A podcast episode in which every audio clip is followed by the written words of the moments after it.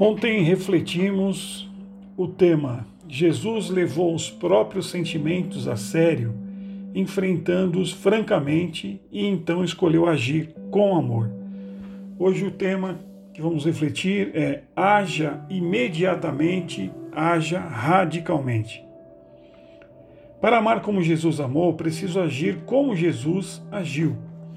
Ele não tratou seus sentimentos como um convite que focalizasse a si mesmo mas como um chamado para amar as pessoas. Ao observar o exemplo e ensino de Jesus, enquanto lia os evangelhos, descobri dois princípios para lidar com o lado das emoções em nossa vida. Primeiro, dê prioridade ao coração agindo imediatamente. Segundo, leve o coração a sério agindo radicalmente. O primeiro princípio, Dê prioridade ao coração agindo imediatamente. Muitos de nós percebemos que as ações são importantes, mas pouquíssimos agem como se os sentimentos o fossem. Em vez de tratar com eles, facilmente os desculpamos e nutrimos ou tentamos ignorá-lo. É interessante que, independentemente da estratégia que tentemos usar, o resultado final é o mesmo os sentimentos invariavelmente se tornam mais fortes porque não lidamos com eles. Então, como você pode dar prioridade ao seu coração? De que maneira age para mostrar que os sentimentos são importantes? Se um relacionamento não vai bem, dê prioridade a ele. Não há nada mais importante. Reconheça o que está no seu coração e faça algo em relação a isso. Você dá prioridade ao coração quando age imediatamente. Aliás, talvez, após ouvir esse áudio, tenha que agir imediatamente para fortalecer um relacionamento. Talvez esteja pensando: e se eu falhei na época em que o relacionamento piorou? Foi algo que aconteceu há algum tempo. Será que perdi essa oportunidade? Não, você ainda pode agir imediatamente, agora. Por que é tão importante agir logo? Porque se não o fizer, seus sentimentos produzirão uma úlcera dentro de você até que se tornem destrutivos. O propósito dos sentimentos é que sejam instrutivos, não destrutivos. Eles devem encorajar-nos a ações que devemos tomar. Quando os engarrafamos dentro de nós, eles começam a motivar ações que têm o potencial de interferir em nossos relacionamentos. No Sermão do Monte, Jesus usa boa parte da mensagem para falar sobre a importância tanto de como se age exteriormente quanto de como se sente interiormente. Por exemplo, Jesus diz: Vocês ouviram que foi dito aos seus antepassados: Não matarás? Mateus 5:21. Trata-se da ação exterior.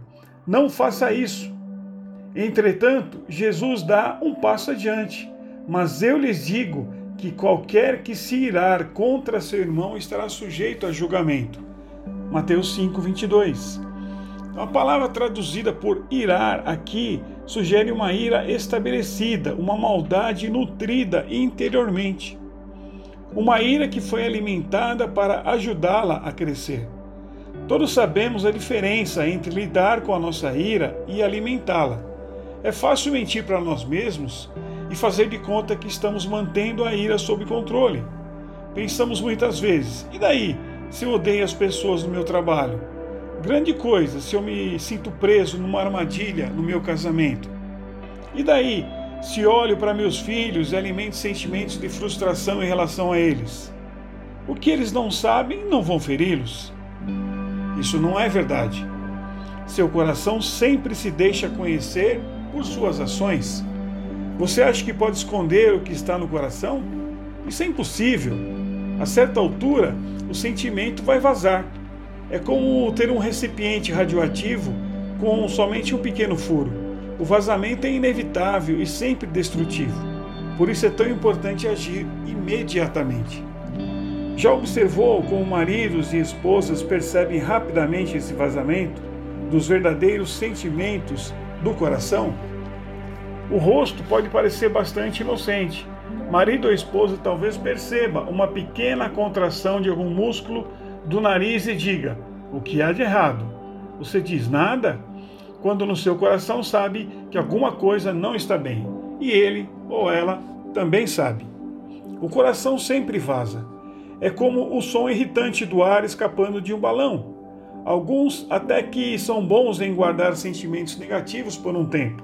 O balão continua crescendo e crescendo, mas então aparece a menor irritação e o coração explode. Suas emoções não precisam obrigatoriamente levar a uma explosão. Dê prioridade aos sentimentos do coração e haja imediatamente. O que você permite entrar no coração é coisa séria. Portanto, leve isso a sério. Esteja disposto a dizer: farei tudo o que for necessário para garantir que meu coração esteja no lugar certo. O que você permite entrar no coração afeta todos os seus relacionamentos. Assim, quando reconhece alguma falta de perdão, amargura ou lascívia, não tente minimizá-las. Elimine-as o mais rapidamente possível, porque o que acontece no coração tem impacto negativo sobre seus relacionamentos com Deus e com as pessoas. Jesus faz-nos lembrar de como isso é essencial quando diz: corte a mão direita, se necessário. Leve o seu coração a sério, agindo então radicalmente. Talvez você pense que deixar a mente vaguear, mesmo que brevemente, a tentação ao adultério não afetará seu casamento. Jesus diz que afetará. Talvez pense que os sentimentos de raiva que está nutrindo não afetem seus relacionamentos. Jesus diz: afetam sim.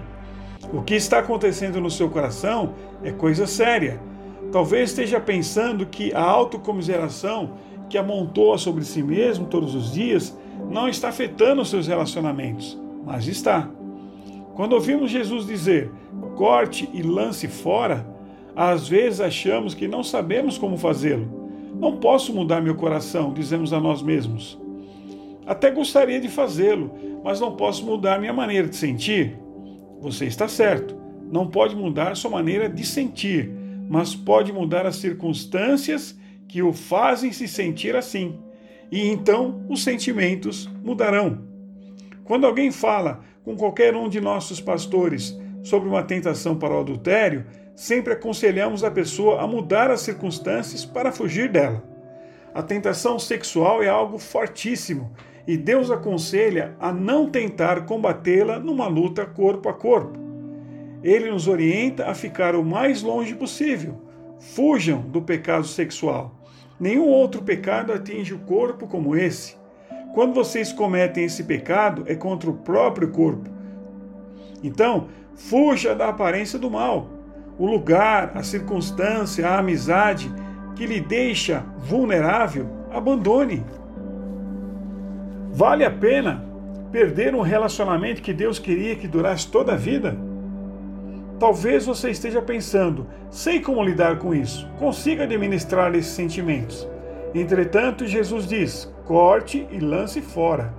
O que você permitir entrar no coração é coisa séria e afetará sua vida leve o coração a sério e esteja disposto a agir radicalmente. Entenda, o casamento não é um sonho, uma aventura ou uma curtição a dois. É uma missão sagrada assumida diante de Deus para fazer o outro crescer, para gerar filhos que herdem o caráter de Cristo encontrado nos pais. Ficamos por aqui, fica com Deus, um forte abraço.